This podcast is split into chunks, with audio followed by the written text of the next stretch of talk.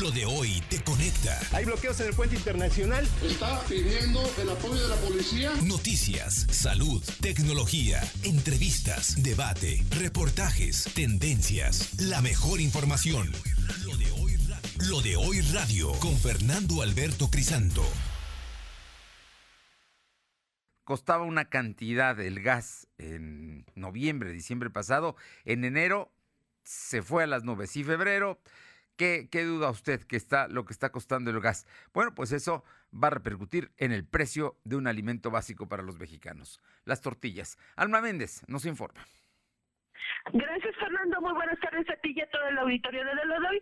Pues te comento que derivado a que el gas y el encarecimiento de insumos, así como los combustibles para su elaboración y distribución, la tortilla en Puebla podría subir hasta los 15 pesos el kilo. Así lo dio a conocer el presidente de la agrupación Harineros Unidos de la Masa y Tortilla en Puebla, José Luis Domínguez Arcega. El líder de este rubro señaló que la situación ya es insostenible debido a que actualmente 1.280 pesos eh, es, está saliendo este eh, el litro de este energético que es el gas. De la misma manera, eh, aseguró que el maíz, así como la harina, han sufrido un encarecimiento, por lo que no puede seguir absorbiendo este aumento y tendrán que trasladarlo al consumidor final, aunque consideró que el precio seguirá estando por debajo de la media nacional. Y y bueno, pues comentarte, Fernando, amigos del auditorio, que en un recorrido que hizo lo de hoy y preguntándole a las amas de casa, nos confirman que efectivamente la tortilla se encuentra entre 14 y 16 pesos. Y bueno, pues comentarte que también nos comentaron que el pollo no baja, pues lo encuentran entre 60 y 80 pesos la maciza y bueno, entre 70 y 80 el surtido. Y bueno, pues comentarte que en cuanto al huevo, se encuentra entre 35 y 55 pesos el kilo. La información, Fernando. Pues todo está subiendo, ¿no, Alma? Así es, Fernando, pues comentarte que efectivamente las amas de casa son las personas que en este momento están sufriendo, ya que la canasta básica está incrementando mucho su precio. Y bueno, pues comentarte que nosotros en, la quincena de enero ya comentábamos precisamente el incremento a varios productos de, de dicha canasta. Y bueno, pues en este momento ya nos confirman que la tortilla sube y pues el pollo no baja, ni tampoco el huevo, que en este momento las amas de casa se estaban refugiando precisamente en estos productos, pero se está encareciendo, Fernando. ¿En cuánto está el huevo? Está entre 35 y 55 pesos el kilo. Todo mm. depende, Fernando, de la ubicación de las zonas. Alguna persona me comentaba de la zona sur de Puebla que compró a 51 pesos el kilo de huevo. Sin embargo, en la zona sur lo están encontrando entre 36 y 40 pesos. ¿Qué tal? ¿Qué tal? Bueno, y son los alimentos básicos, ¿eh? Esos, eh, esos sí no pueden faltar de alguna manera, pero pues se tendrá que comprar menos quizá. Gracias. Son las, dos de la, son las 2 de la tarde con 5 minutos, 2 con 5. Vamos con mi compañero Silvino Cuate con todo este tema de las vacunas. Ve usted que el secretario de Salud había dicho la semana pasada que domingo o lunes podría empezar la vacunación en Tehuacán y Tlacotepec de Benito Juárez. Bueno, están cambiando los planes. No, no va a haber vacunas chinas, van a ser vacunas de Pfizer, no se sabe cuándo van a llegar, se espera que lleguen esta semana y entonces empezarán, pero solo van, van a ser para Tehuacán. Danos toda la información, Silvino, muy buenas tardes. ¿Qué tal? Muy buenas tardes. Pues comentarte que el secretario de Salud, José Antonio Martínez García, reveló que no llegará la vacuna china a los municipios de Tehuacán y Tlacotepec de Benito Juárez. En su lugar se reemplazará por la dosis de la farmacéutica Pfizer.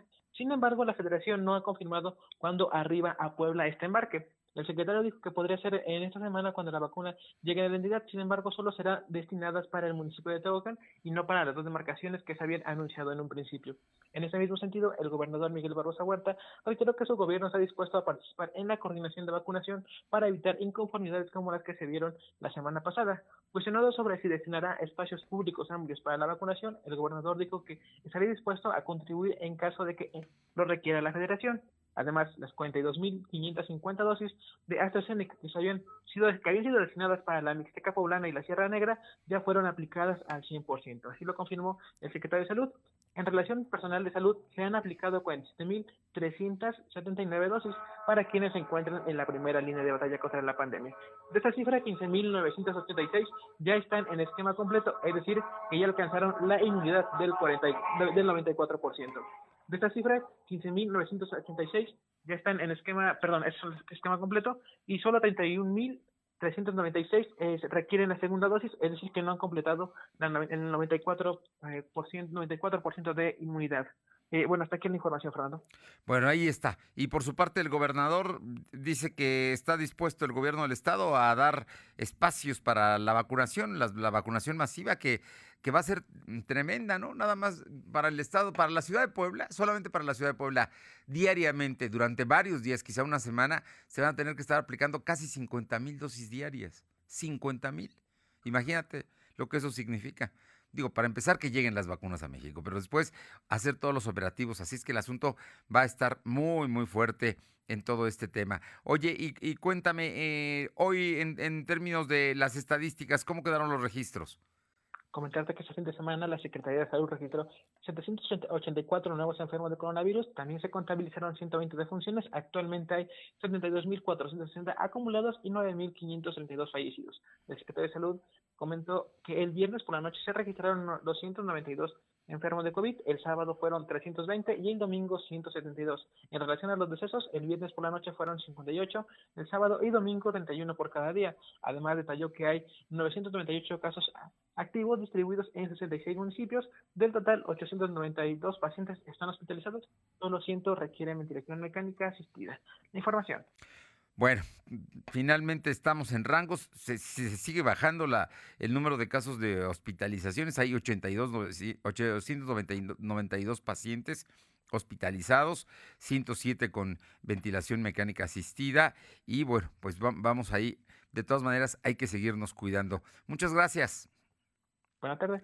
Vamos ahora con mi compañera Aure Navarro. Aure, Cuéntanos, eh, Gabriel Biestro ya le urge aprobar la ley del notariado, ¿no? El sábado se pusieron a trabajar en comisiones y yo creo que mañana martes, o quizá el jueves, pero mañana martes la van, la van a aprobar en el Congreso local y entre otras cosas va a duplicarse el número de notarios. Te escuchamos, Aure.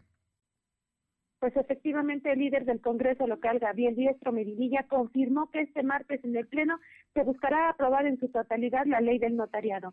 Además de que el próximo viernes, viernes pues dijo, estima formalizar ya su solicitud de licencia para dedicarse de lleno a las actividades que le permitan llegar en este proceso electoral pues a la alcaldía de Puebla por Morena. Calificó como importante que la ley del notariado entre en vigor cuando antes, al ser esta la que permitirá poner fin a los monopolios otorgados por amiguismos, para que ahora sean entregadas a personas consideradas como honorables, de tal forma que en el estado de Puebla los notarios tendrían que cumplir con diversas disposiciones, Fernando, entre ellas, bueno, tener el cumplimiento de procedimientos de asesoría que permitan aconsejar a cada una de las partes involucradas en los procesos que deban seguir. Y ya sobre el tema de su licencia, Diestro Medinilla confirmó que esta sería la última semana prácticamente que estaría en funciones como legislador, ya que será el viernes 5 de marzo cuando pida licencia por fin para separarse del cargo por tiempo indefinido y bueno, pues así dedicarse de lleno al llamado que él ha hecho para este esta situación del proceso electoral, Fernando.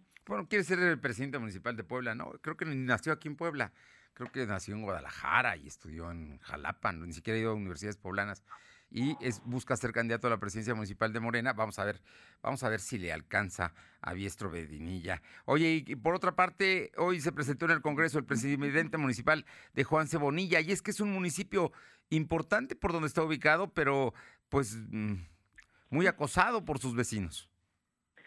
Exactamente, Fernando, el presidente municipal de Juan Bonilla, Joel Lozano Alameda, acudió al Congreso local para solicitar que se definan los límites territoriales entre su demarcación y las localidades vecinas de Huesotingo y Coronango. Citó que a su demarcación se le reconoce por contar con 23 mil hectáreas, pero de acuerdo a estudios recientes, la extensión actual alcanza ya las 41 mil hectáreas de terreno. Detalló que para atender este problema, primero, pues él sostuvo ya pláticas en gobernación con los presidentes municipales municipales de Huejotingo, Angélica Alvarado, así como el edil de Coronango, Antonio Tesle, sin lograr ningún tipo de acuerdo o conciliación ante el problema. Por ello, este lunes, acompañado de los presidentes auxiliares de Ometospe, Ernesto Sandoval Pérez, y de Santa María Zacatepec, Maurilio Tesle, acudieron al Congreso local en busca de que ese derecho territorial pues se cumpla en favor de Juan Cebonilla, Fernando. Bueno, pues ahí están peleando territorio incluso. Además es una zona donde hay mucha agua en Juan Cebonilla. Ahí hay fábricas de Bonafont, por ejemplo. Bien, oye, ya nada más por último, nada más dime, se va a registrar Paco Fraile, que es oaxaqueño, creo, ¿no? Quiere ser presidente municipal de San Andrés Cholula. Nunca peleó por la presidencia municipal de Puebla y ahora se va por San Andrés. ¿Qué le habrá visto? Creo que lo único es que tiene, pues debe tener algún terrenito por allí, una casa, ¿no? Porque de otra manera no lo conocen. Frailes no hay en San Andrés.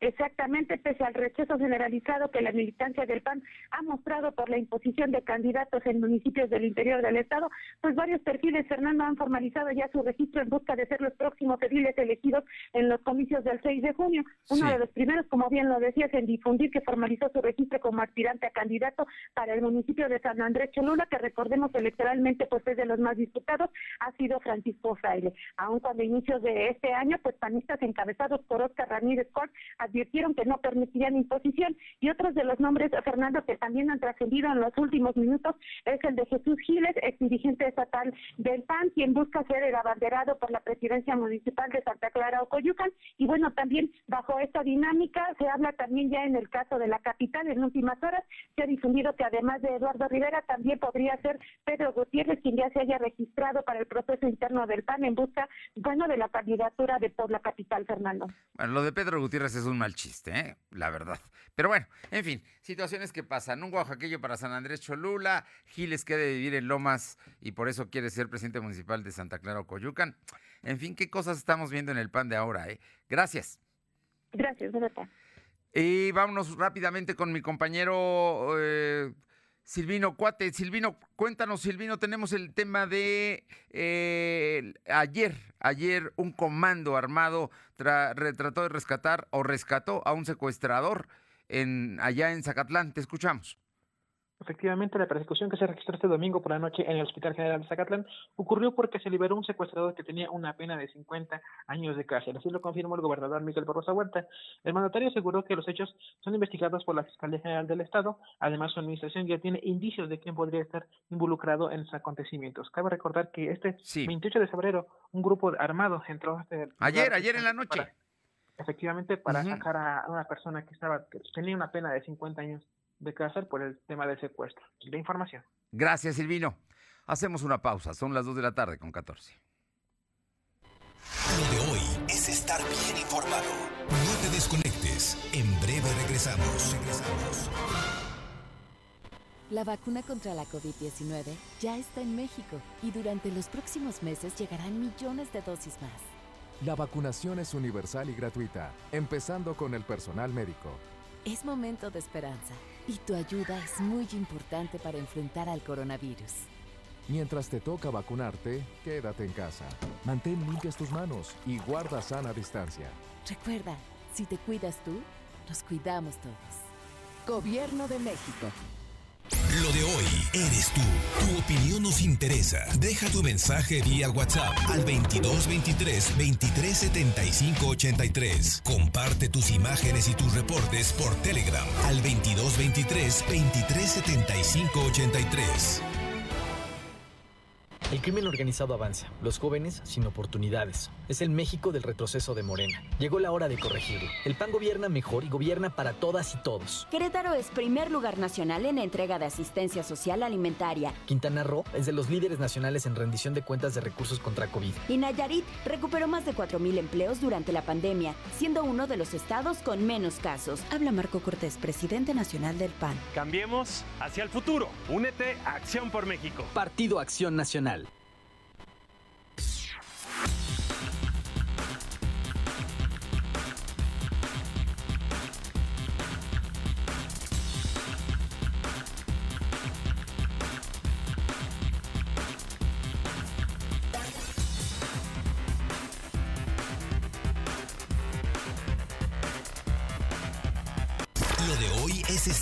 Bien informado. Estamos de vuelta con Fernando Alberto Crisanto. Exponiendo todas las cartas sobre la mesa. Casilla 21. Bien, y ya estamos aquí. Cada 15 días, los lunes, eh, tenemos el privilegio de escuchar a columnistas poblanos, destacados ambos y con experiencia. Jorge Rodríguez, subdirector del Sol de Puebla, actor de A Puerta Cerrada, que está esta tarde con nosotros. Jorge, muy buenas tardes, muchas gracias. Saludo con el gusto de siempre, gracias. Gracias. Fernando, ¿cómo estás? Buenas tardes. Bien. Rodolfo, muy buenas tardes. Rodolfo, muy buenas tardes. O con eco el sonido. Tenemos problemas con el sonido, ¿verdad? Tenemos problemas con el sonido, ¿verdad? Sí, se escucha doble. Como, con un eco. A, ver, vamos a ver si, lo, podemos mejorar este asunto. No sé si ya, me están. Ya estamos a sí, ahora sí. Ahora sí. A ver, Jorge Rodríguez, muy buenas tardes, muchísimas gracias. Gracias a ti, Fer. Saludos, Rodolfo. Rodolfo Ruiz, eh, autor de La Corte de los Milagros, director de consulta Muchísimas gracias, Rodolfo, como siempre, por estos buenas minutos. Buenas tardes, Fernando. Buenas tardes a, Jorge también. Y la posibilidad de platicar. Eh, la, vida política está intensa, muy intensa en los últimos días y en las últimas horas, pero uno de los momentos que creo que yo fue culminante, porque aquí empezamos desde que arrancamos este, eh, esta oportunidad de encontrarnos y platicar, el tema de el PAN. Eduardo Rivera si iba a ser candidato, la discusión de quiénes iban a ser sus regidores. Y ayer vimos una planilla, una planilla que en principio a mí me parece interesante.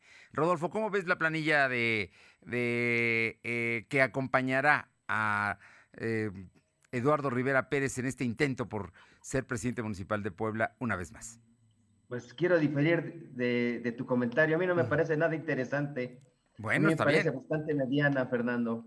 Me parece que es una planilla de cuotas y cuates cuotas del Comité Directivo Estatal, cuotas de Mario Riestra, cuotas de Pablo Rodríguez Regordosa, cuota de Jesús Saldívar, cuotas hasta de Margarita Zavala, y cuates, pues ahí está el, presidente municipal suplente, Adán Domínguez, Lupita Rubarena, que es otra amiga de Eduardo Rivera, y el presidente del Consejo Coordinador Empresarial, Carlos Montiel. Por eso digo que una planilla de cuotas y cuates.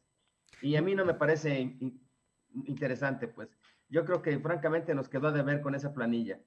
A mí me hubiera gustado ver académicos, me hubiera gustado ver a líderes de la sociedad civil, a representantes de colegios profesionales o a destacados profesionistas o a miembros de los consejos consultivos del, ayuntamiento. Hay mucha gente que ha estado en los consejos consultivos que participa, que conoce la problemática, eh, arquitectos muy destacados, ingenieros muy destacados, y no los veo en la planilla, ¿eh?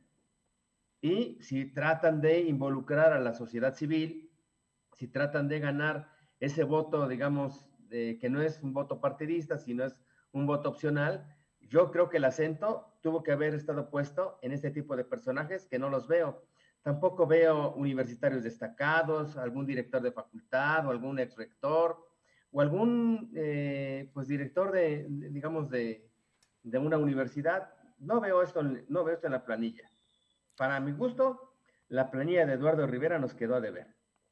Bueno, ahí están. Va a ser la propuesta para que se vaya a votar. Jorge, ¿cómo encuentras tú ahora a, este, a este grupo donde predominan, por supuesto, los panistas? Se espera también que el PRI y el PRD envíen a sus eh, candidatos. Mira, Rodolfo, yo veo, veo una conformación que parte de esa lógica política partidista que que está en la mente de todos aquellos que se disputan el poder. Hay posiciones muy importantes y, Eduardo Rivera las pone para su gente incondicional. De entrada pone a Dan Domínguez Sánchez, que me parece que hoy por hoy es de los personajes públicos, un hombre, el hombre de, su máxima confianza y lo pone de presidente municipal suplente. Lo que en otras ocasiones no hemos visto en otras planillas porque, porque no ha habido no ha habido, no, ha habido necesidad de pensar mucho en, que, el alcalde se retire y tenga que dejarle la, posición al suplente. Ahora que existe la posibilidad de reelección, creo que piensan en eso y Eduardo Rivera escoge a un hombre de todas sus confianzas. Este, Lupita Rubarrena, de síndico, una mujer de todas sus confianzas. Y así podemos revisar algunos, como ya lo, lo dijo bien Rodolfo. Lo que, lo que sí escapa a esa lógica política y, me parece que es donde se equivoca Eduardo Rivera, porque justo eso nos había vendido a la opinión pública u opinión publicada, como, como gusten llamarle, cuando estuvo todo este jaloneo con Genoveva Huerta, lo que nos vendía Eduardo Rivera a través de su gente era que él buscaba la conformación de una planilla, como dice Rodolfo, que representara a la sociedad del municipio de Puebla y sobre todo que incluyera perfiles que dentro del ámbito en el que se, se desempeñasen, pues jalaran, jalaran gente que pudiera votar por el PAN, por Eduardo Rivera Pérez y que les incrementara las posibilidades de ganar la elección. Y eso no veo. Yo sí creo que ahí, ahí finalmente esto le da un poco la razón a los críticos de Eduardo Rivera en ese proceso previo que decían que no era cierto que, buscase perfiles que, que, tuvieran arrastre en la sociedad, sino que más bien él buscaba perfiles que, que, fuesen cómodos, pero que le conviniesen para no tener conflictos políticos en un futuro, cuando ya esté instalado en Palacio Municipal. Entonces, ahí es donde yo veo la, incongruencia. No, no veo tampoco una planilla como la que había prometido Eduardo Rivera a partir de, de, sus enlaces y de sus colaboradores con nosotros. Pero lo que pasa es que, bueno, hay, digo, una, una no puede hacer eh, verano, pero en el caso de, de Alejandro Cañedo, es pues, una gente, por ejemplo, distinta, ¿no? A la, pues, conformación de, ellos. Fernando. ¿Mande? Me parece la única excepción a la regla. Pero, exacto, eso antes de entrar al aire, eso platicamos, Rodolfo, yo, se me olvidó ese pequeño gran detalle. De hecho, ayer iba yo a subir un tuit, pero ya no lo hice. Iba a decir que muy buena planilla de, Eduardo Rivera, Alejandro Cañedo, Alejandro Cañedo y Alejandro Cañedo. Creo que es el, el único personaje que sí cumple este requisito, pero bueno, ese es mérito de Cañedo, no tanto de los panistas y de Eduardo Rivera, pero sí, me disculpo por no mencionar ese pequeño detalle. Me parece que Cañedo sale de ese molde. No, es un asunto que hay que subrayar. Ahora, vamos a ver cómo viene Morena. Morena esta semana tiene que este esta primera quincena tiene que definirse, ¿no? En, términos de sus candidatos. Y ya Biestro dijo hoy que esta semana es la última que está en el Congreso. La presidenta municipal finalmente va a solicitar licencia también para separarse de la primera regiduría. Y ahí también su, su planilla no va a ser de, la sociedad. ¿O crees que sí, Jorge? No, no, tampoco creo que, y menos, no, ninguno de los dos casos. Por eso decía que, por eso así, así empecé. Lo que hizo Eduardo embona en lo que hacen siempre los políticos, pero no hizo lo que nos había, nos había vendido en este proceso de jalones con Genoveva Huerta. Y el, tema de Biestro, pues Biestro, efectivamente, desde el viernes, incluso unos días previos, Biestro y su jefe, el gobernador Barbosa, nos han querido vender esto de que para que sea equitativa la contienda, pues este, deben renunciar a aquellos que quieren participar en la elección y dejar el puesto. Y así nos traen, así nos traen. Mandan mensaje para que renuncien los demás, pero no renuncia la gente del grupo. Y Biestro desde el viernes está vendiendo, subió un tuit y creo que hoy lo, volvió a hacer en, una conferencia, está diciendo que ya esta semana se va, pero lo vende como si, como si fuese el gran político, el gran este, personaje que, que quiere ser equitativo y respetar la democracia pero Fer, pues no les queda de otra. Tiene que ser, en el caso de Diestro, que es diputado y quiere contender por un cargo diferente, o renuncia esta semana o estaría violando la ley electoral. Entonces ya no es que, de buena onda se quiera ir y para contribuir a la democracia en la participación electoral. Se tiene que ir porque no le queda de otra. Bueno, y porque él va a buscar un puesto y ahí sí tiene que solicitar licencia, un puesto distinto al que tiene actualmente. Si fuera a reelegirse, sí tiene la salvedad establecida por el tribunal de que pueden continuar. Pero Rodolfo, en, el Morena, ¿cómo, ¿cómo los ves? ¿Cómo los sientes ahora que ya están definiendo, ya están en la parte final para elegir candidatos? Pues mira, yo no veo una definición clara. Veo que hay una polarización entre los grupos al interior de Morena. Veo por un lado al, bando de Claudia Rivera, con apoyos nacionales importantes, con el apoyo de algunos de los que fueron sus funcionarios y regidores. Y veo otro, veo otro grupo dentro de Morena, el grupo de Gabriel Diestro Medinilla, con el soporte, el respaldo del gobernador y sus operadores. Y veo un tercer grupo, un grupo que está impulsando la candidatura de el exdirector técnico eh, José Luis Sánchez Solá, el Chelis. Entonces, yo no sé quién, quién de los tres vaya a ganar, pero creo que de los 12 o, o 13 aspirantes que se registraron, porque las listas tampoco son públicas, es que hay una gran opacidad en el proceso interno de Morena. No puede saber ni siquiera cuántos aspirantes hay. Pero de los 12 o 13 aspirantes, yo creo que los tres que van a estar en la, en la, en la, parte final y que tendrían, digamos, este, que serían los finalistas, serían estos tres. Claudia Rivera, eh, Gabriel Biestro Medinilla y José Luis Sánchez Solá, el Chelis. de ahí tendrá que salir el candidato o la candidata.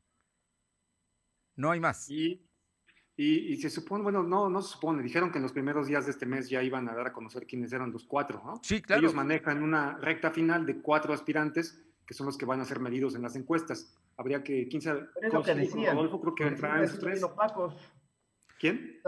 Siempre han sido muy opacos los de Morena. Afortunadamente hubo una resolución del Tribunal Electoral que ahora obliga a Morena a que los resultados de sus encuestas se hagan públicos. Claro. Y yo creo que es pues, bastante sano para los de Morena y para, para la democracia en general. No sería extraño que fuera una mujer, para que fueran dos hombres y dos mujeres en la, en la encuesta de cuatro.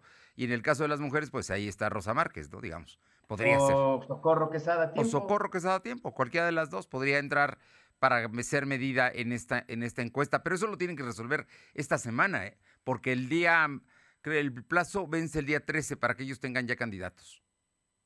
Así es. Y en el caso de Rosa Márquez estaría muy interesante, ¿no? Porque me parece que en el contexto actual pasó de aliada del grupo en el poder del gobernador Barbosa, después de la estrepitosa salida de su hijo de, de, gobernación, pues yo creo que ya no es aliada, ¿no? Y sería interesante verla en una recta final.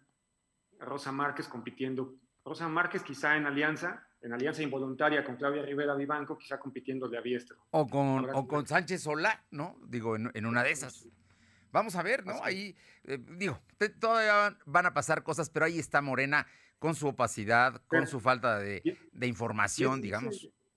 Y eso que menciona Rodolfo no me parece un dato menor porque Morena fundamenta en las famosas encuestas la designación de sus candidatos y al igual que Rodolfo, pues yo he sido muy crítico de esas encuestas, Rodolfo lo documentó en su momento, pues pocos creemos que realmente se mida la, bueno, todas estas variables que miden los encuestadores para definir quién puede ser el mejor perfil, yo dudo mucho que, Morena haga eso y, el hecho de que hace unos días el Tribunal Electoral Federal dijera que, pues, que se tiene que dar a conocer la metodología y, hay ya posibilidad de que los perdedores este, impugnen y sepan qué pasó, pues es, es un logro importante en ese partido, porque quizá, quizá en esta vez ya no se pueda manipular como otras veces me parece si lo han hecho. Rodolfo, Yo creo que el proceso va a ser muy impugnado. de entrada, ¿quién va a escoger a los cuatro? ¿O cuál va a ser el método de selección de los cuatro que van a estar en la encuesta? Ese es uno.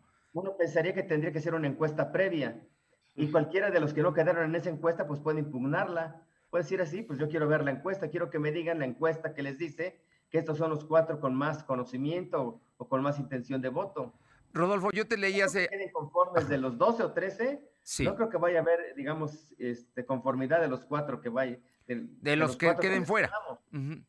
Oye, yo, yo te leí alguna vez, Rodolfo, un asunto que a mí me pareció siempre importante las encuestas de Morena pueden estar midiendo, pero lo que cambia es el valor que le dan a, cada una de las características que miden. Ahí es donde, pues por ejemplo... El gobernador Barbosa, este, recordemos cómo fue electo Barbosa como candidato. Barbosa fue electo como candidato la primera vez en la elección constitucional del 2018 con un 14% de conocimiento. Es decir, apenas 1.4 de cada 10 personas conocían a Luis Miguel Barbosa. Y es así como fue designado. El, candidato que quedó en segundo lugar o que no ganó la encuesta era Enrique Cárdenas. Enrique Cárdenas tenía un conocimiento del 5%. Y en intención de voto, los, digamos, los valores cambiaban. En, en, algunas preguntas tenía una mejor intención de voto Enrique Cárdenas, o lo mismo pasó en la segunda encuesta. Recordarás cuando en la elección extraordinaria eh, el, senador Armenta se registró y participó, y ciertamente era más conocido este, Luis, Miguel Barbosa, porque había sido candidato a gobernador, pero en algunos reactivos, como el de intención de voto, este, salía mejor este, Armenta.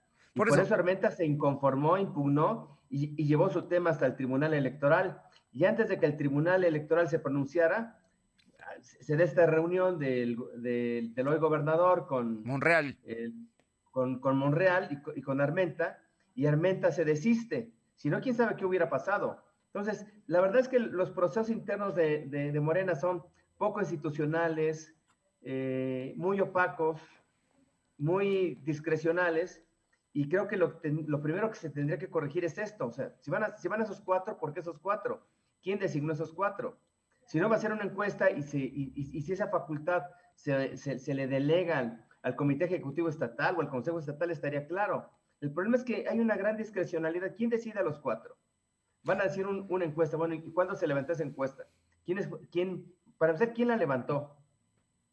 Ve, ahí, ahí ¿Qué está. orden se presentaron? O sea, en fin, creo que son métodos este, efectivos, pero poco claros, poco transparentes y muy opacos. Además, solo si me permites, Fer, sí, claro, para un No, elemento que agregó sospecha en la elección de 2019, en esto que comenta Rodolfo, yo recuerdo bien que aún no se aplicaba, se supone que no se aplicaban las encuestas y Jacob Polemski, presidenta del partido Morena, ya daba por ganador al entonces aspirante Miguel Barbosa, ya lo decía en público, que el, que el, que el candidato de 2018 tenía que ser el candidato de 2019 y este, incluso J. Cole descalificaba en público a Alejandro Armenta, no, daba con, no, no decía su nombre, pero todos sabíamos que hablaba de él cuando lo ligaba a, a, esa mezquindad que tenían los viejos políticos en el PRI, no sé qué. Entonces, pues, como, como sea, el tema de las encuestas ha generado siempre desconfianza en ese partido.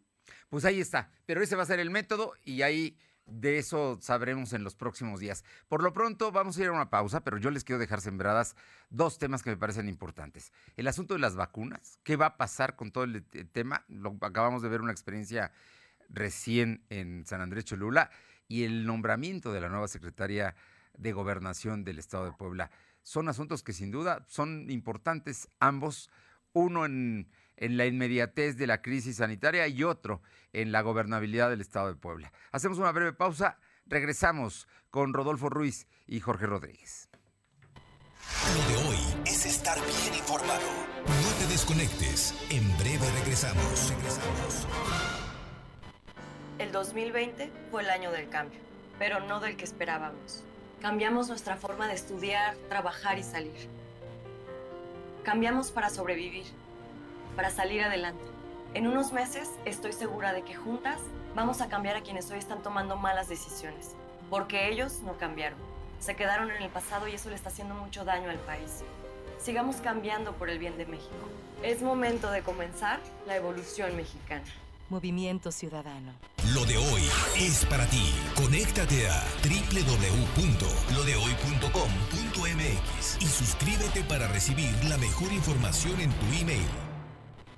¿Sabes en quién te conviertes cuando recoges la INE que tramitaste? En una ciudadana o ciudadano que puede decidir quién va a gobernar. En protagonista principal de las elecciones más grandes de la historia. En alguien que toma su cubrebocas y con valor sale a ejercer su libertad. Pero si no recoges tu INE antes del 10 de abril, no podrás votar. No lo dejes para el último. El 6 de junio, el voto sale y vale. Contamos todas, contamos todos. INE. Bien informado. Estamos de vuelta con Fernando Alberto Crisanto. Bien, y regresamos a Casilla 21 para hablar el tema de las vacunaciones. Eh, Jorge Rodríguez, ¿cómo ves el asunto de la, vacunación? ¿Qué va a pasar cuando tengan que vacunar a cientos de miles de poblanos, ¿no? Estamos hablando de una cantidad muy importante de la población del estado y apenas llevamos una 48 mil, una cosa así de vacunas aplicadas. Evidentemente lo que pasó en San Andrés Cholula la semana, la semana anterior, creo que miércoles y jueves, este, pues es, es, algo de lo que ya habíamos visto, son síntomas de lo que ya habíamos visto en el gobierno del presidente desde que empezó a fluir la información de qué tipo de vacunas y en qué, con qué calendario y con qué logística las iban a empezar a aplicar. Y me parece que en todos lados donde, donde han estado aplicando la vacuna ha ocurrido, ha ocurrido lo mismo, solo que nos impactó porque no lo habíamos visto de cerca. De hecho, recordaremos que una semana antes del 15 empezó la, la vacunación en la Mixteca. Allá no se enfrentaron, no se, no se vio el mismo caos porque hay menos gente y porque los tenemos lejos. Tenemos esos municipios lejos, pero aquí pues todo, todos hablábamos de eso, no, no solamente a través de los medios formales y tradicionales como los que trabajamos, estaban, estábamos ocupados de ello. Desde temprano la gente en redes sociales, en, en sus este, mensajes sí, sí. de WhatsApp, ya estaba compartiendo videos, fotos del caos que era principalmente en la zona del periférico. Entonces, te digo, a mí no me sorprendió, pero sí puedo entender ya pasados estos días que nos impactó porque lo vimos y, bueno, pues por desgracia ese es, el, tipo de, de, estrategia que maneja y que ha manejado el gobierno federal y que no creo que lo resuelva en los próximos días. De entrada, se supone que iban a aplicar la vacuna en San Andrés en siete puntos, en siete módulos durante cuatro días. Vimos que al segundo día ya, ya se, se acabaron. Ya se había terminado. Y ahorita creo que, creo que seguía Tehuacán y acabo de leer, me parece, hace una hora o dos horas que ya se canceló precisamente porque la vacuna, la marca que iba a llegar ya no la tienen disponible, entonces van a esperar a que llegue una nueva. Un caos. Sí, no, no. Y el, el, tema es, por ejemplo, para cuando llegue a Puebla, habrá días que tengan que vacunar a 50 mil personas en un solo día, con los espacios, los lugares, todo lo que eso implica, Rodolfo. ¿Cómo ves todo este asunto de las vacunas? Que al final de cuentas es un asunto que está, también va a incidir políticamente en el proceso electoral. Querámoslo pues mira, yo lo que veo es que no hay coordinación, hay una falta de coordinación, digamos, de los tres niveles de gobierno. Y el propio gobernador, pues lo, lo dijo, no es el deslindó, dijo, pues es que yo no participé en la organización. Y lo mismo, digamos, eh, la presidenta municipal de San Andrés. Finalmente, estos dos niveles de gobierno estuvieron ajenos a la coordinación, a la logística. Y yo creo que algo que está fallando es, justamente esto. Lo que tendría que haber es una coordinación, digamos, del ejército, de eh, estos servidores de la nación, que son los son trabajadores adscritos a la Secretaría del Bienestar, con los tres niveles de gobierno. Y yo creo que, digamos, no se tendrían que establecer cinco puntos. O sea, lo ideal sería que se establecieran este, el mayor número de puntos, pues, para evitar esas grandes concentraciones que vimos la semana pasada en San Andrés Cholula. Si en, si en lugar de cinco se abren 50 puntos, y, yo insistiría, o sea, creo que, digamos, esta estrategia de empezar por las poblaciones pues, más apartadas o las comunidades más alejadas, no creo que sea la mejor estrategia. Yo insistiría que tendrían que, modificar un poco el, la estrategia y pensar en los centros donde hay mayores contagios. Y los centros de mayores contagios son las zonas altamente pobladas, las zonas altamente urbanizadas. Bueno, en Puebla... que hacerse eso. Y se tendrían que involucrar al gobierno del Estado y se tendría que involucrar a las autoridades municipales, no solamente, digamos, la Secretaría del Bienestar, a través de estos siervos de la nación. Van a tener que involucrar a la sociedad, porque no van a tener capacidad para organizar. A los empresarios, a las farmacias. Sí, claro, a voluntarios. Que pueda, digamos, distribuir la, este, la vacuna, pues creo que todo aquel que pudiera hacerlo tendría que involucrarse, pues y hay gente de la sociedad civil que lo pueden hacer, seguramente algunos clubes rotarios, en, digamos, en, digamos, en alguna acción ciudadana, en, en, en un buen propósito, pues pueden comprar los congeladores, o sea, lo que se requiere para mantener el biológico a la temperatura que se necesita, pues. Creo que entre más gente se involucre, pero de manera organizada y de manera estratégica, creo que sería lo mejor, pues. ¿Tendrá consecuencias eh, electorales. no le gusta al presidente, ¿no? Perdón, justo esa es la parte que no le gusta, involucrar a sectores que no tengan que ver con su gobierno. Lo quiere centralizar absolutamente todo. Por eso, pero tendrá eh, consecuencias electorales. ¿Tú crees, Jorge, que algo pueda pasar? Ah, pues, pues me parece, bueno, en principio creo que él intentará o estaba intentando, o así seguirá porque apenas está empezando la vacunación, estamos en la segunda etapa, este, intentará capitalizarlo en favor de los candidatos de Morena. Finalmente, como, como hacen todos los gobernantes, todas las acciones positivas y que le dejen un bien al ciudadano común, pues las intentan capitalizar en favor de sus candidatos. Me parece que, el haber coincidido, sí quiero pensar que coincidió la, la vacunación con el proceso electoral y las campañas, pues le, habrá caído como anillo al dedo, como él mismo dijo, ¿no? Pues y, a la inversa, si sale mal, pues sí puede ser, Fer, me parece que, la gente, que en lugar de darle las gracias al presidente y por tanto a los candidatos de Morena, pues puede ir a, emitir un voto de castigo, como creo que ya lo, harán muchos ya en esta, de por sí en esta contienda electoral. Sí creo que se le puede, eh, le puede salir contraproducente, Fer. Y Rodolfo, ¿tú cómo lo mides el tema? ¿Cómo lo ves, este, esta posibilidad? Pues mira, este, no creo que vaya a tener una consecuencia electoral directa, pues, porque si esto fuera, pues la intención de voto o, la, o, los números de López Obrador estarían bajando frente al gran desmadre, desorden que está prevaleciendo en este proceso de vacunación frente al rezago, pues este, contradictoriamente los números están favoreciendo a López Obrador. O sea, las encuestas marcan que al menos durante el mes de, de, febrero, de febrero pues hubo un repunte en la imagen de López Obrador. Entonces, este, va a tener una consecuencia seguramente, ¿cuál? No sabría precisarlo, Fernando. Que tendrá un efecto, seguramente tendrá un efecto, que la gente va a quererle cobrar, digamos, este, a López Obrador esta, pues, este, pues no sé cómo llamarlo, necedad, por no recomendar el uso del, del tapabocas, esta terquedad de, de, su subsecretario de, de Salud, eh, Gómez Gatel, por cierto, internado. Sí, claro. Este, pues yo creo que la gente tendrá que pasar factura de esto, pues, porque pues se pudieron evitar muchos contagios y quizá muchas muertes si el presidente hubiera puesto el ejemplo, pero el presidente no lo puso y lo peor, no lo quiere poner. Bien, pasemos a un tema que es local importante, la designación de la nueva secretaria de gobernación.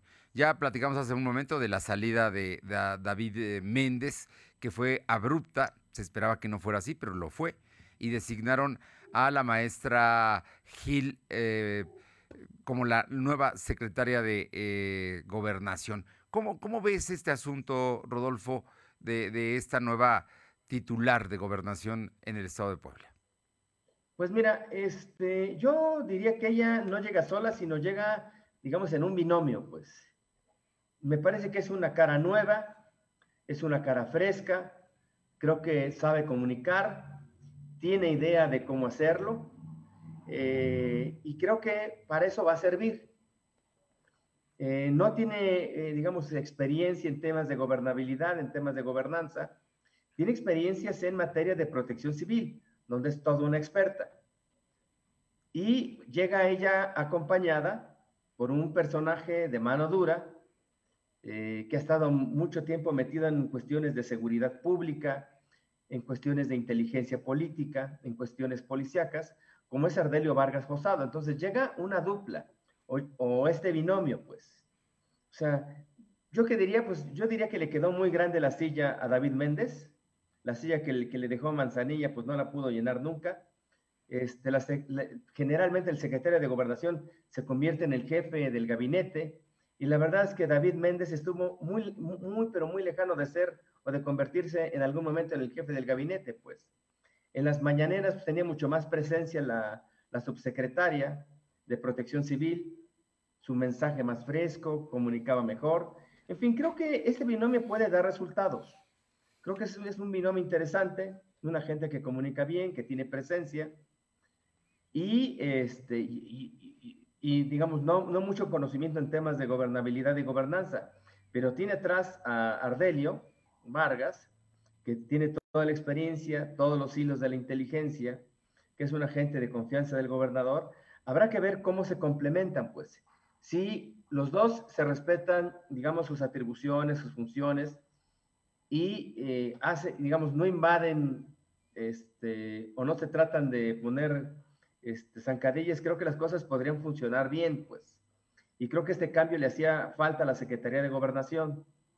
Este, y ojalá pues, este cambio se reflejara en una mayor interlocución, por lo, pero lo que, que, es justamente lo que no veo en la administración de, de Miguel Barbosa. O sea, veo un gobernador cada vez más encerrado, cada vez más aislado, con poca interlocución, y lo, y lo vemos ahora con la aprobación de la ley del notariado.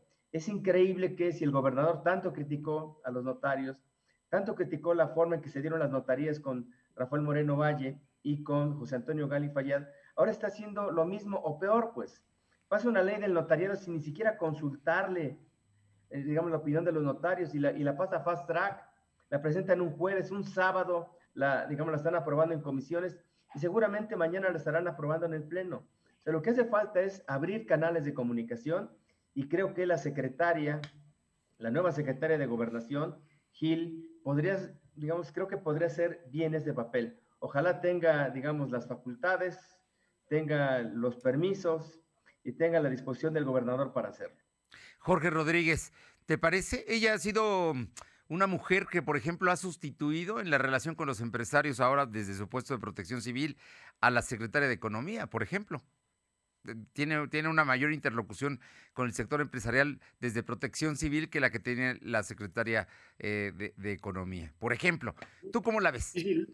Lo cual se dio a partir de esta circunstancia, ¿no? El tema del, confinamiento y la pandemia y, los, requisitos que se les pide a este sector para que puedan abrir sus puertas, ha, ha establecido un buen, un buen puente de comunicación con ellos y lo ha hecho bien. Pues mira, ¿Qué, pasó? Cuando, cuando nombra al gobernador Ardelio Vargas como subsecretario, pues la conclusión unánime, a veces superficial y rápida de, de, la clase política fue, pues está preparando o está esperando a que se vaya David Méndez para que Ardelio suba. Otra, otro escenario era el que escribió alguna vez Rodolfo en su columna. le van a guardar el lugar a Gabriel Biestro por si, porque definitivamente va a dejar el Congreso, no iba a buscar la reelección. Y si no resulta ser candidato a presidente municipal de Morena, pues podría ser un, buen sitio, un, un, buen premio de consolación, un muy buen premio de consolación para Gabriel Biestro. Pero después nombran a la secretaria, sale David Méndez y de inmediato nombra, nombra al gobernador a Ana Lucía Gil. Y bueno, pues este, digamos que estos dos primeros escenarios parecen tambalearse o parece que ya se cayeron. Y, describiendo el perfil que, que, dices tú y que menciona Rodolfo, pues yo también esperaría que finalmente embonen bien estos dos perfiles, aunque creo que es un propósito muy optimista, dada la personalidad y el perfil de Ardelio Vargas. Ardelio Vargas no se me hace un personaje por sus características, no estoy diciendo sea bueno o si malo, por sus características que no me lo imagino rindiéndole cuentas a la secretaria, no me parece que esté en su ADN. Me parece que él va a buscar, si no es que ya la tiene, interlocución directa. ¿eh? ¿Mande? En eso coincidiría plenamente, pues. Así es. Creo es, que se va a hacer lo difícil, pues, que, que Ardelio quiera subordinarse a una secretaria como bueno, Ana Lucía Gil, una mujer empoderada también no será, no debe ser fácil, ¿no? Digo. pero que no tiene la experiencia, ni los contactos, ni los vínculos nacionales que puede tener Ardelio. Y el conocimiento del Estado, ¿no? El, el, conocimiento del Estado que es muy, muy importante. Pero Jorge... Pero por ahí dependerá, Fer, por sí. eso decía Rodolfo de los permisos que tengan a Lucía Gil. Yo creo que dependerá de que el gobernador lo permita o no lo permita, porque seguramente Ardelio va a querer siempre tener comunicación directa con el gobernador, uh -huh. no a través de su jefa. Si el gobernador lo permite, pues Ardelio acabará, este, esta dinámica yo creo que va a acabar haciendo sentir incómoda a la secretaria y no sé cuánto aguante. Si el gobernador no lo permite y le pide a su subsecretario que se comunique directamente con la jefa, su jefa, pues yo creo que entonces podrían caminar medianamente bien. Habrá que verlo, ¿no? Pero son, es, una, es una mancuerna compleja a partir del perfil que está bajito de la secretaria. Y por la secretaria, pues yo también esperaría que existan esos puentes de comunicación con los sectores que, que no, que también me parece que no ha habido en este gobierno y prácticamente todos los gobiernos lo han tenido. Hay una mano dura, pero también hay una mano suave que, que al menos este, apapacha a los sectores cuando no hay una buena comunicación y despresuriza muchos, muchas de las tensiones que existen en el ejercicio del poder. Esperemos que ella lo sea. Una nueva etapa para la gobernabilidad de Puebla, sin duda, ¿no? Vamos a ver Una qué nueva pasa. etapa que termina A ver con un logra paradigma, Fernando. El paradigma de Barbosa era todo nuevo. Todo el gobierno es del todo nuevo. Y pues la verdad es que ese, que ese paradigma no le funcionó, lo desechó y hoy optó por personajes que han estado ligados administraciones a gobiernos que él ha criticado y ha calificado de corruptos. O sea, Pues- Ardelio Vargas fue el secretario de Seguridad Pública de Rafael Moreno Valle. No se nos tiene que olvidar. Y eh, Alicia, Alicia eh, Ana Lucía Gil. Ana, Lucía- Ana- Ana Lucía Gil, bueno, pues ella es ni más ni menos que la cuñada de Alejandra Sota. Panista. Alejandra Sota fue pues la directora de comunicación, fue un personaje muy influyente del primer círculo de, de Felipe Calderón. Trabajó también con el secretario de gobernación, el, este que fue go- gobernador del estado de Jalisco, también panista. Entonces, pues resulta que los panistas, los corruptos del PRI y los corruptos del PAN, pues hoy son sus principales operadores en puestos clave, como la Secretaría de Gobernación y la Subsecretaría de Gobierno. Pues vamos a ver, ¿no? Es que, es que es, es imposible tener gente que no tenga pasado partidista en otro lugar, ¿no? Digo, solo que agarraran puros veinteañeros, serían todos de Morena. Pues Creo ya que ahí el estaremos- Gober ahí ya se dio cuenta que es imposible. Estaremos viendo los resultados. Pues como siempre, muchísimas gracias a los dos. Jorge Rodríguez, muchas gracias por estos minutos, por esta conversación. Rodolfo Ruiz, gracias y nos vemos en 15 días, ¿les parece? Ya para entonces habrá candidato o candidata de Morena a la presidencia municipal de Puebla. Gracias, Fer. Muchas Gracias. Fernando, y nos vemos en 15 días. Nos vemos, Saludos. gracias, buena tarde. Son las 2 con 51. Lo de hoy es estar bien informado. Desconectes. En breve regresamos. Regresamos. 150 años siempre contigo. Todo lo que necesitas saber sobre las resoluciones que impactan en tu vida cotidiana lo encuentras en el Semanario Judicial de la Federación. ¿Sabías que fue creado el 8 de diciembre de 1870 como el medio oficial para dar a conocer los criterios y las sentencias definitivas pronunciadas por los tribunales federales? Consúltalo. Semanario Judicial de la Federación siempre contigo. Suprema Corte, el poder de la justicia. Suscríbete a las notificaciones de lo de hoy.com.mx y entérate de lo que pasa en Puebla, México y el mundo. ¿Sabes en quién te conviertes cuando recoges la INE que tramitaste? En una ciudadana o ciudadano que puede decidir quién va a gobernar. En protagonista principal de las elecciones más grandes de la historia. En alguien que toma su cubrebocas y con valor sale a ejercer su libertad. Pero si no recoges tu INE antes del 10 de abril, no podrás votar. No lo dejes para el último. El 6 de junio, el voto sale y vale. Contamos todas, contamos todos. INE. Lo de hoy es estar bien informado. Estamos de vuelta con Fernando Alberto Crisanto. Rápidamente con mi compañera Aure Navarro. Aure, tenemos información del Instituto Electoral. Así es, Fernando, te comento que tal como lo marcan los procesos para esta jornada electoral, el Instituto Electoral del Estado se encuentra preparando los simulacros que se realizará previo al día de las votaciones del 6 de junio. Así lo confirmó el presidente del Instituto, Miguel Ángel García Onofre, al reiterar que la intención de ambos simuladores es detectar y corregir cualquier situación que se pueda generar al momento de aplicar los cómputos distritales y municipales. Y que durante el fin de semana se abordaron, entre otros temas, pues la aprobación de cuadernillos y lineamientos para el desarrollo de las sesiones de cómputo de, de consejos electorales que involucran las actividades de organización, desarrollo y resultados de los cómputos distritales y municipales, Fernando. Bien, muchísimas gracias, Aure. Vamos con mi compañera Alma Méndez. Alma, te escuchamos. que empresarios pues, eh, dijeron que la definición de la candidatura de Eduardo Rivera y sus regidores pues la ven como favorable, ya que existen perfiles dentro de la plantilla que conoce el tema de turismo y del tema productivo, así que, eh, dijeron que es necesario cambiar la cara a los que siempre aparecen en la boleta para que los proyectos caminen de manera positiva. Así lo, bueno, lo mencionó el eh, el consejo, el presidente del Consejo Coordinador Empresarial, Ignacio Larcón, señaló que la Cámara es antipartidista y se manejará con pluralidad con todos los perfiles de candidatos. Mencionó que se espera que los demás partidos sumen gente importante y capaz para que sea de pluralidad en la contienda. Lo mismo sucede con Olga Méndez Juárez, pues eh, la presidenta de la Canidad, quien dijo que es bueno que haya empresarios, ya que les da la mayor oportunidad de gente de que empatice de lo que se vive en el día a día en una empresa, pero también urgió a los demás partidos a que den a conocer sus perfiles para saber qué ofrecer a los ciudadanos la información, Fernando. Bueno, pues ahí está, ahí está el tema de los empresarios ven bien la planilla que presentó ayer Rivera, especialmente porque hay un exdirigente del Consejo Coordinador Empresarial, Carlos Montiel, ¿no? Así es que vamos a ver qué, qué resulta de todo esto, de esta propuesta. Muchas gracias. Seguimos al pendiente. Vamos con mi compañero Silvino Cuate. Silvino, tenemos información comentarte que ante la salida de varios funcionarios municipales que buscan competir en la elección del 2021, la presidenta municipal Claudia Rivera conoció ajustes en su equipo de trabajo.